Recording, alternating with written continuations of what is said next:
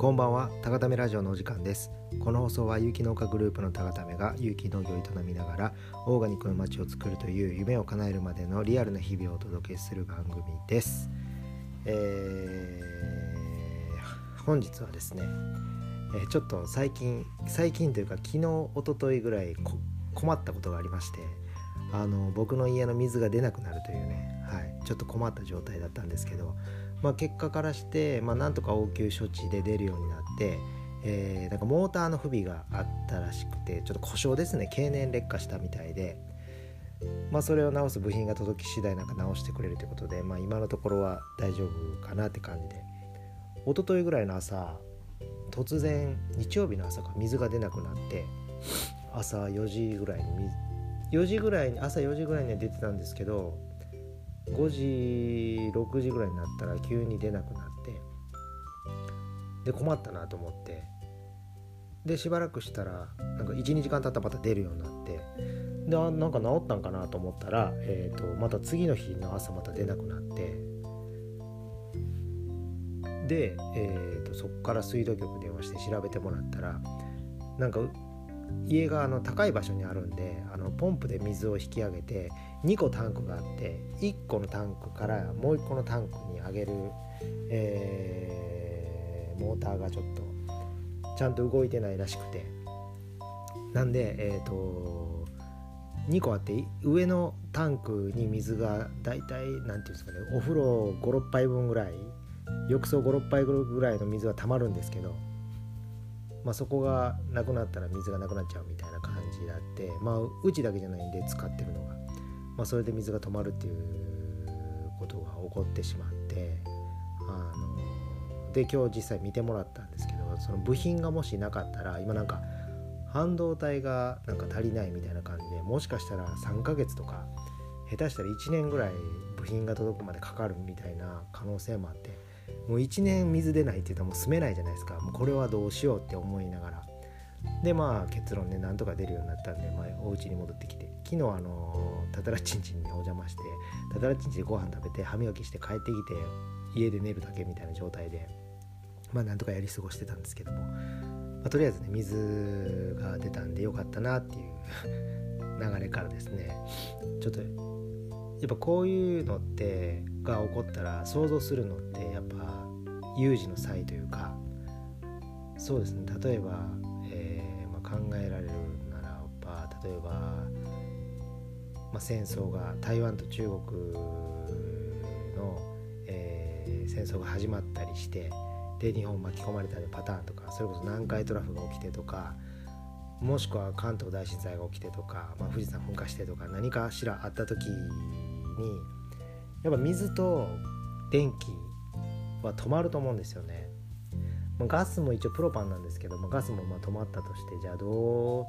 うやってね生きていくのかっていうところをねやっぱちょっと本気で、まあ、ちょっとずつ考えてるんですけど、まあ、とりあえず雨水を生活に使えるようにする多分何かしらの設備あると思うんで、まあ、そことまあ、自家発電の発電機ですよね。と、えー、食料の備蓄庫は立ってき考えてます。あとなんかか、まあ、海水とかをかろ過して飲み水にできるとかっていうのもあるじゃないですかキャンプ用品で、まあ、そういうのもありますし。まあね、缶詰とかをこうどっかね高ための倉庫を作ってそこにちょっと備蓄なんぼかしつつ、えー、ももちろんね種とかも、まあ、種は将来シードバンク作ろうと思ってるんであれなんですけど、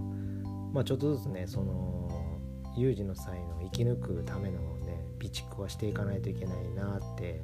えーね、改めてこの水が出ない事件でちょっと考えさせられましたね。でなんかねあの備蓄していたものを賞味期限が近づいてきたらちょっとみんなでパーティーしてそれ食べてまたね買い足すみたいな。お水とかも必要ですしね、まあ、農業に関してはもうあのね灯油軽油灯油灯油じゃないな軽油軽油ガソリンがもしね入らなくなったらもうそこはねトラクター動かなくなっちゃうんで。まあ自力ですよね。人力でいかないといけないというか。まあそういう有事の際はねもう野菜を売るっていう行為が多分なくなるんでね。お金というものが多分つ意味なくなってしまうんでまあね多分四国は救援物資も、えー、届かないでしょうしあの本気の南海トラフが来た時は。なんでねそこは自分たちで種取りしながらその時はねもうね全部自分たちで種取ってね堆肥も作ってっていう状態をやっていかないとねどうにもならないんできっとマルチとかも手入らないですし、まあ、そこはねもう本当に生きていくために野菜を育ててそれを食べてお米を生きていくためにねやって手で買ってみたいなことですよね。もみ殻どうやって抱っこまあまあそこら辺もね本当に常にね意識しながら。あとキャンプ道具とかもねちょっと集めたいんですよね。キャンプってあれもサバイバルじゃないですか。電気も水も電気も水道もガスもない状態でこう生き抜くみたいな。だからキャンプは僕今流行ってますけどあれ結構その防災的な面を考えても非常に重要なスキルだなと思ってるんでその辺りもねちょっと取り入れていこうとは思ってます。はい。まあそんな感じでねあのこれからね何が起こるか分からない世の中なんでやっぱり臨機応変に対応しながらまあねそのどんな状況にもね適応して、えー、みんなでね力を合わせてやっていけるような感じで考えています。まあそれで話は変わるんですけどね。もう昨日昨日かな。昨日か。あの高田キッズプロジェクトの方で今農業を教えてるんですけど今ちょうどみんな3人いるんですけどそれぞれが、えーと、種まきしてくれた苗がね結構いい大きさになったんでみんなそれぞれスケッチしてもらってもう三者三様もう全然違うんですけどでもねそれぞれがいい味出してて、まあ、素敵だなと思いました。でこの後はあの苗をね鉢上げはどうしようかなと思ったんですけどね鉢上げは僕はしようと思います。ここからキャベツは僕が鉢上げしてそこから、えーと、畑の定食の方をね、まあ、全部は無理なんで23個子供たちに定食してもらって、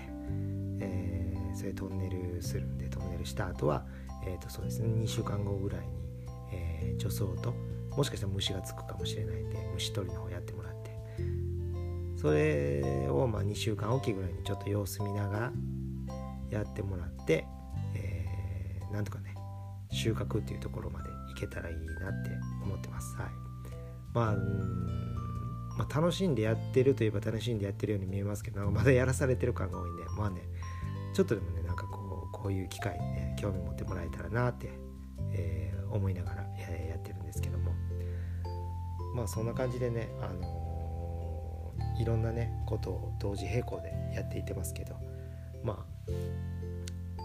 まあケースバイケースでいろんな状況を考えながら、はい、その時その時必要だなと思うことをねみんなでやっていこうと思ってますんではいこれからもね頑張っていきますんで、えー、高田目応援よろしくお願いしますということで今日は終わろうと思います、えー、それではおやすみなさい。